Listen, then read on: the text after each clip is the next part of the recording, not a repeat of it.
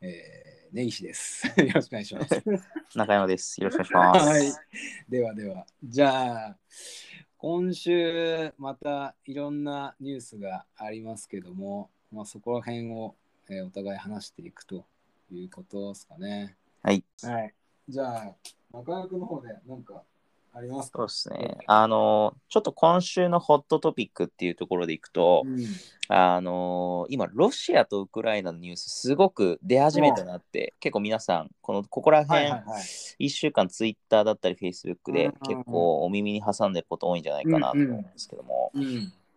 まあ、あの、このあたりで、実はこの、ロシア、ウクライナのちょっとごたごたと、うんエネルギーがちょっと関わってるよっていう話をちょっとさせてもらって、おそうですね。ーで、そうですね、記事でいくと、まあ、うんあの、特に金融関係のメディアとかすごいしょっちゅう取り上げてて、うん、あの、ロイターさんとか、あーワールドストリートジャーナルさんとかもそうなんですけど、うん、あの、直近今、何が起きてるかって、ロシアがウクライナの国境に軍隊配備してるんですよ。ああ、確かにそれは聞いた。で、うん、なんか少し前にもロシアは一応そのウクライナの領土に攻め入ったりっていうのをやってはいたんですけども、うんあの今回ちょっと温度感がレベルが違くてですね、うんあのまあ軍隊でいくと数十万人規模なんですよ。うん、でもしかすると戦争起きちゃうかもねっていうタイミングに今差し掛かってます。うんで、えーまあ EU 含めですねアメリカ含め、まあちょっとロシア落ち着けようという話をしてるんですけども、うん、実は、えっと、このヨーロッパ側でロシアに強く言いづらい人がいるんですよ。もでそれが実はドイツなんですね。う、あー、であのドイツってどういうお立場かっていうと、うん EU の中でいくと、まあ、フランスドイツっていう、まあうんあのツートップですよねいわはいゆはるいはいリーダー国家ですけども、うん、うんこれなんでドイツがロシアに結構強く言いづらいかっていうと、うん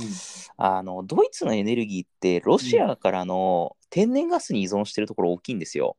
えー、結構大きくなんかフランスの原発から生み出されたエネルギーもなんか取り入れてるようなことあそうなんですよ。結構だからそもそもあのドイツって、まあ、再生エネルギーだったりってすごうく、あの一生懸命伸ばしていこうってやってうる、んすごくクリーンな国である一方、うんえっと CO2 を生まないような電力だったりとか、うん、逆に言うと生みすぎるようなものは他国から輸入するみたいな形を取っていたりしていて、そうそうまあ、自国では生まないんだけれどもっていう話なんですよね。あーはいはいはい。でそうなった時にそのフランスからの原子力とロシアからの天然ガスで結構こう帳尻合わせてるところがあって、ああ、で2つ目のニュースとかでその今まさにロシアからドイツに天然ガスを送るパイプラインが急に止まり始めたりしてるん ですよ。なるほど。でロシアはいや関係ないっすよとこれもうビジネス上の問題っすよって言ってるんですけどうん、うん うんタイミングが良すぎると。 タイミングが良すぎるっていうところもあって、でそうするとそのドイツからしたらいや国民が特にヨーロッパって今年久々にめちゃめちゃ厳しい冬になるって言われてるんですよ気温あがーなるほど。だからこう天然ガス止まって電気値上がりして暖房つけられませんとかってもう国民からすると死活問題なんで、うんなんとしてでもドイツとしてはパイプライン安心してやっていきたい、うんでもそれをまあ言おうとするとロシアには強く言えないじゃないですか、ああ、確かに。で、アメリカはアメリカで、ドイツにちょっと、あのお前、隣の国なんだから、あの厳しめに言えよって言われてたりするっていうところで、結構ドイツ板挟みっていうのが、この直近1、2週間の動きなんですよね。ああ、しかもね、最近、首相も変わったしみたいそうなんです、そうなんです。な。うん、なんで、あのもうずっと続投し続けてるプーチンさん、めちゃめちゃプレゼンスあるっていう、なんかあーちょっとそういうややこしさもあって、うん、そうなんですよね。なるあのほ結局、このロシアからドイツに運ぶパイプラインの名前が、ノルド、ノルドストリーム2っていうんですけど。、どうんうん、あこれ止めるぞっていうのでうんうん今ちょっとこう、交渉材料になっちゃってるっていえうやーやこしい感じですよなね。るほど。ああなんか、ここから、こう、なんていうか、え得る学びというか、うん、うん、ここから転じて、なんかこう気づきとかっていうのは、中山君の中ではあったりはするあの一個あるのはえっとまあそ普通にまず自分への学びみたいな話でいくとうんえっと、案に、い例えばライバルがいたりとか、競合企業さんがいたりとかって、まあ、どの会社さんもあると思うんですけども、えっと、どういうところでは共存し合ってるのか、どういうところでは協力し合ってるのかって、結構把握してからうん交渉しに行かないと足元が救われるなっていう感じ は、すごくまず思いましたと。ああ、なるほどね。はい、で、ドイツは当然その辺意識はしてたんですけど、ドイツの場合ですね。うん、多分、アメリカはここまでドイツが追いあのエネルギーで追い込まれるとは思ってなかったんで、強気でやってたんですけど、あー。はいはい。蓋開けてみたら、 うん。ねえ、そんなに強く言える立場じゃないよね、 みたいな話とかは結構、どの仕事にも言える話。ああ、確かにね。うん、あともう一個、そのニュースの見方みたいな話で言ったときに、あのロシア・ウクライナ危機っていうところと、うんあのドイツのガスって一うん見遠いじゃないですか、ああ、確かに。遠いんですけどあのよくよく見ると地域別にニュースをまとめてみるっていうのは結構おすすめかなって思いましたねああ、なるほどね。確かに。タイミングよくロシアからこんなに違う切り口でいるんだけれどもうんまあつながってないとは今の段階でちょっと言いづらいなっていう感じ、うん一応ロシアでは否定はしてはいるんですけどね、うんうんはい そうなんですよなるほどね。うんああ、確かに、そういう、こう、パッと見わからないところとかね、あったりとかするから。そういえばな、去年の液化天然ガスはいが、ちょうどやっぱり中国でのニーズが増えて、あそうですねで、なんか日本に入ってこなくなって、それによって日本のエネルギーの価格が高騰してみたいなことをちょうど、おっしゃる通りです。おっしゃる通りです。うんあの、これ、天然ガスも、うんあの、マグロもそうなんですけど、うん結局、その地域に輸出するときに、日本、中国で中国の方が高く買えちゃうと、中国に行っちゃうんですよね。うん。で、日本にじゃあ行かないじゃんっていうところで、代わりうのん電力どっか探していかなきゃっっていう際、に、うんえっと、今、結構原子力止めてるんで、うん、もしかすると暖房分のエネルギー足りないかもしれないっすって、実は国が今警告出してるんですよ。ああ、なるほどね。逼迫してるんで皆さん節電よろしくねって言ってるんですけうどあんまりこれそんな大ごとになってないんですけど、んうんいや変な話冬に計画停電とかやんなきゃいけないんじゃないかってちょっと前まで言われてたぐらいなんで、あーだからそういう意味では日本もある意味ドイツに似た似たるところあります状ね況になってるっていうのも言えるかもしれない、ね。おっしゃる通りですねなんでなんかそのエネルギーって外から持ってくるか自国で発電するかしかないわけですけどもあの基本外から持ってくる国なんですよねうん、でうん唯一あるとすると自国で、あのーエネルギー効率原子力やるかなんですけど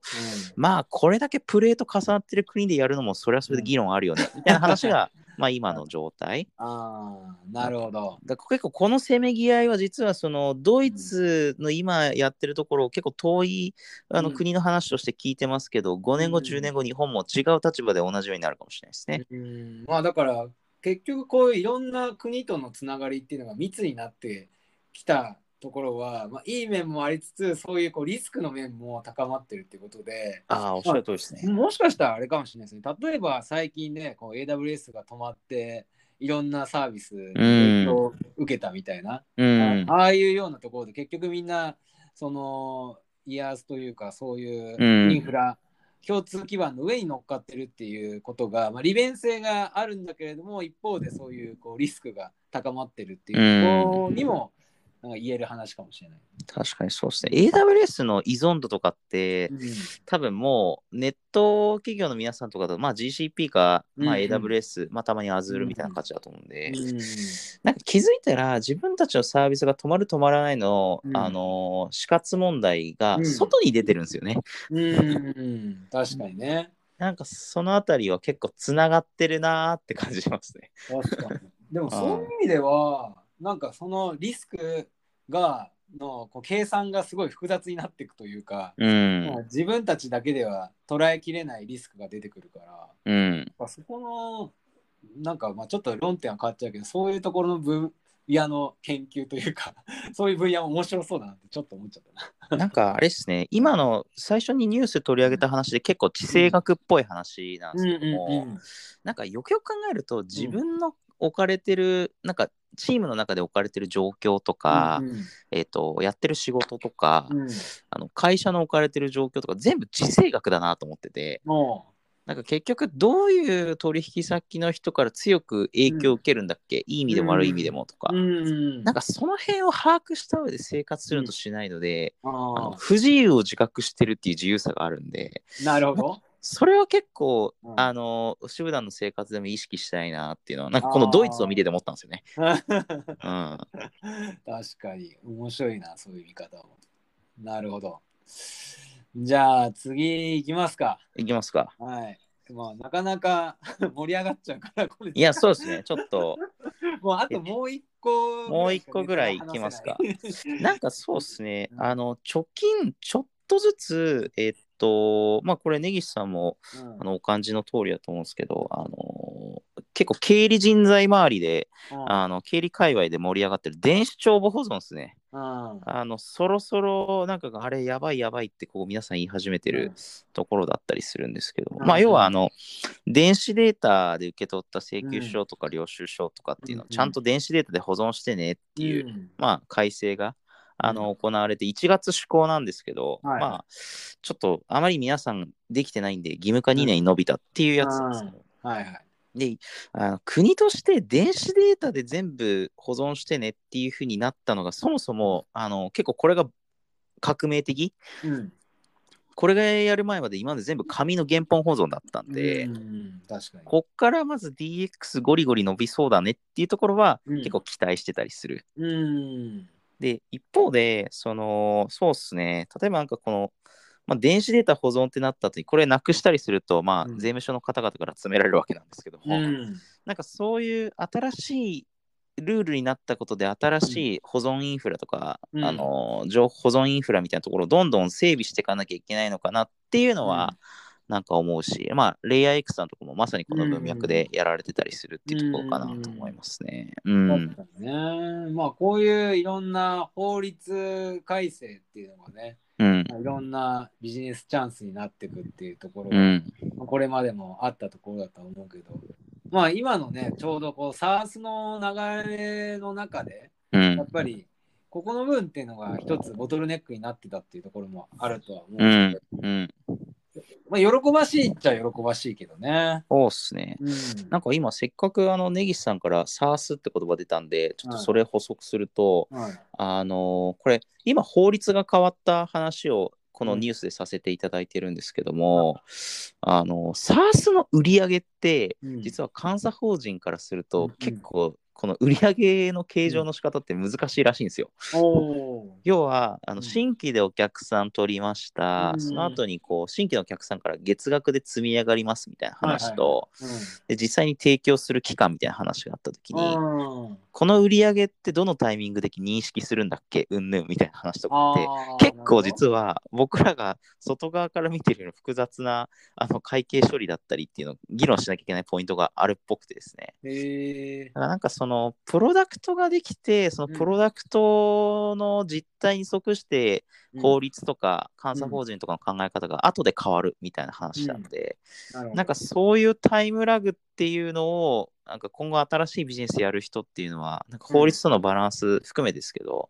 考えていかなきゃいけないのかなっていうのがなんかこのこの電子帳簿見たりして思いましたけどね。うん、まあ確かに結局こう新しいことって、まあ、技術のところもそうだし法律的なところもあと実際の運用のところも含めて、うんまあ、結局はかっちりできるもんじゃないからそうっす探り探りねいろんなことを軌道修正をしながらやることになるのかな。そうっすよね。だからうん、なんか本当はやっぱあのその点やっぱアメリカ強いなって思うのは、うんそう産業界の人たちと、うんそのルール作る政府側の人たちの、うん、あなんか人の行き来ちゃんとできてるんですよね。あーなるほど。だから結局いや、うんこの法律は実態に即してないんでこう変えるべきですよっていうのを、うんその例えば根岸さんの会社でインターンした、はいえーっと霞が関の役人とかが言ってたりするみたいな感じがアメリカで起きてるんであー日本も徐々にそうなりつつありますけれども、うんなんかそういうような動きができるようになってくると、もうちょっとこうルールメイキングってスムーズになるんじゃないのみたいなところはありますよね。うんなんか僕が知ってる観測範囲内でいうと、この電子帳保存に関うしんてうは、んうん割とそのサウス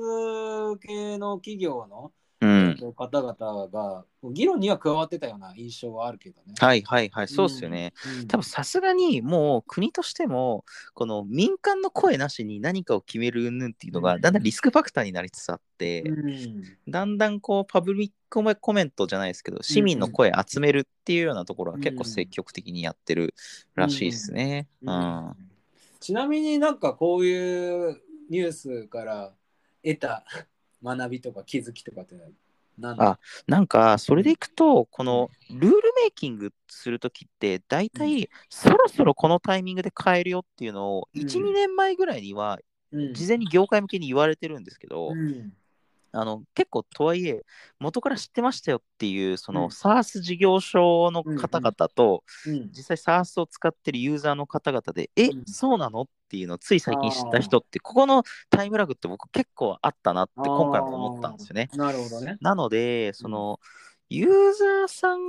からしうんユーザーさんの立場としてこの業界法律が変わっていくタイミングをどれだけ早く気づけるかっていうのは結構ビジネスチャンスを捉えるの大事だなと思うし。うん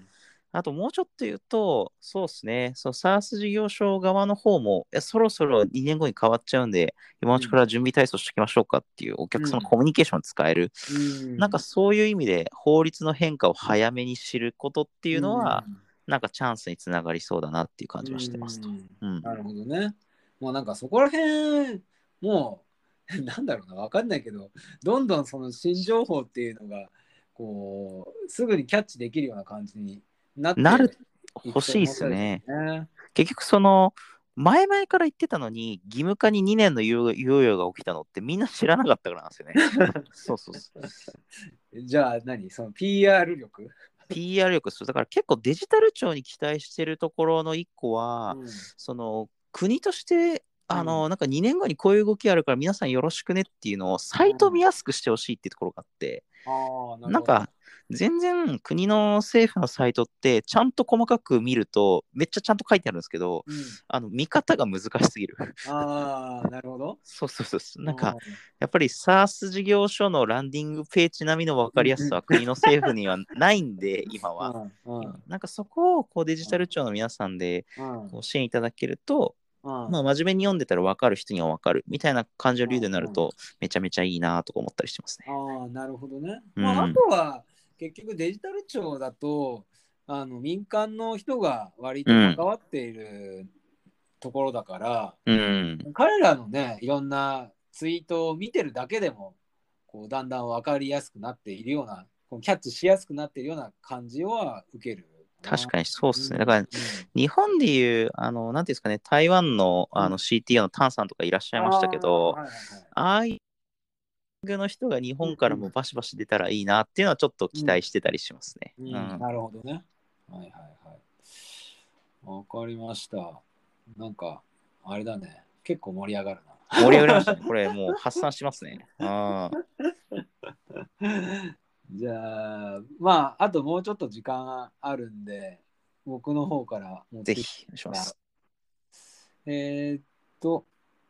僕はですね、どれかな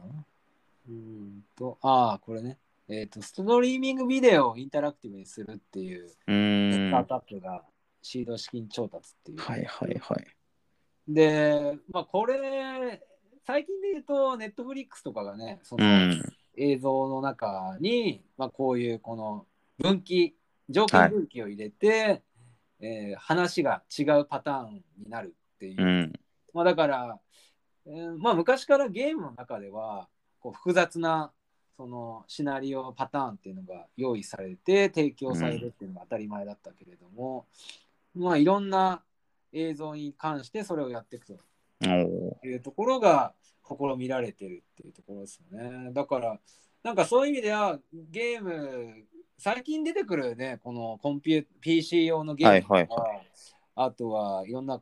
家庭用ゲーム機におけるソフトウェアとかもかなうり映画に近くなってるというか、かにストーリー性がすごい高くて。ーでいろんなそのキャラクターの視点でストーリーが進んでいくだったりとか、うんまあ、だからよりこうゲームの映画化とかそういうこのドラマ化みたいなところが進んでるところでうん一方でこの映画とかドラマまあ映画までいかないかもしれないけどドラマとか、まあ、こういったものがちょっとゲーム化してくるみたいな、うんなんかそういう流れもあるのかなっていう中で、まあ、こういうもともとねこの、えー業界、まあ、特にミュージックビデオだけどこれに関しては確かにの、えー業界にいた人が作るっていうのは面白いなっていうのがあって。そうね。これ結構びっくりしたんですけど、うんもともとグラミー賞のプロデューサうんーが わざわざ創業者になってこういうのやってる。そうそうそうそうそう そうその質も面白いんだよねだからああのー転身を図るというかあ。はいはい、なはいん。か同じところにとどまらず違ったチャレンジをし始めるっていうところもあの一つの気づきとしては面白いところで確かにで一方でなんかこのさっき言ったようなこうコンテンツのあのいろんな試行錯誤、うん。うん、だからこう今までの流れではない方向性にトライしているっていうところは面白いかなと思ってうーん。まあだからね、通常だと、まあ、この映像作品っていうのはこういうものだっていうところで、ある部分でその制約を設けるというか、条件を設けることで、一つのコンテンツとして成り立ってたところがあると思うんだけれど、なんかその条件っていうのを改めてうん見。直してみて、うんまあ、。コンテンツって意味では、例えばゲームもあの一つのものだよねだったりとか、そのうんあの同じ分類に所属するものだよねっていうところを捉えたりとか、うんまあ、そういうところでちょっと違った視点にこう切り替えていくっていうのは面白いところだなと思ったところですね。これ、やっぱあれなんですかね、そのインタラクティブにしていくっていうところに、うこんう、フェーズが移ってきたのって、一個はやっぱりこう、見てるだけっていうところよりか、うんもう、うんやっぱりレッドオーシャン化する中で、うん、次のコンテンツ刺激何よっていうところがここだって話なんですかね。まあそれはあるかもしれないね。やっぱりゲームってすごいこう継続して没頭するっていうところがあると思うので、映像作品ってとはいってもその2時間、また映画とかだったら2時間から3時間とか、受け身っすようんね。そうそうそういう感じなんで、あーなんかそこに対するこのより没頭するとかなんかもしこういうことだったらっていうこうユーザーがまた考えるっていうところをより刺激するっていうことで確かまあ2を作るわけじゃないけどその中で深みを持たせるみたいなところをこうに。う基ん、本的にやってんのかなとは思うけど。なんかあれですね、こう映像がインタラクティブになった時にゲームだったりっていうそのユーザーがインプットするようなメディアコンテンツもその映画みたいな受け身コンテンツと潜在競合になるのが面白いなと思ってて。うーん、確かにね。まあ、なかなかこの作り方としては変わってくると思うから、そうっすよね。あの一概には、なんかそれで、こうね、面白いエンターテインメントになるかどうかわからないんだけど、確かたにだなんかその方向性を探るっていう試みは面白いなっていうああ、そうっすよね。思ってね。このニュースを踏まえて、根岸さん的に、あここは自分の仕事に活かせそうだなみたいなポイントって、どのあたりありそうですかまあだからさっき言ったような感じで、うんあの通常この当たり前だと思っているあー枠組みそういうことか。制約条件っていうはいところ自体に何か、えー可能性があるというあるとか、考えるってところかな。変数自体を変えに行けるっていう。そうそうなんかこの業界とかこのプロダクトこういう課題に関してはこういうソリューションだよねっていうところである制約を設けてることって多いと思うんだけうど、ーん。なんかそこ自体に実は可変な要素があるんじゃないかっていうことを考えるってことかな。確かに。うんこれ、そう考えると、そのグラミー賞を取った人が、あの、もともと歴が長い人が、いきなりこの発想の転換できたのすごいなと思いますね。なんかね、このニュース見ると、うん。こう、うん、まあ課題意識を持ってんだろうね。そういうことなんですかね。ううん課題意識があって、まあ、この枠組みなんとか変えられるんじゃないかみたいなのがあるとうん。チャレンジに向くというか。うん、んそうね。うん、まあ今後どういうふうになっていくのかっていうのはすごい楽しみなところかなっていうね、これもシードなんで、そうっすよね。うんなんかなんかあれですね、お客さんに政府もいるらしいですね。地方自治体も使うんだ、これっていう。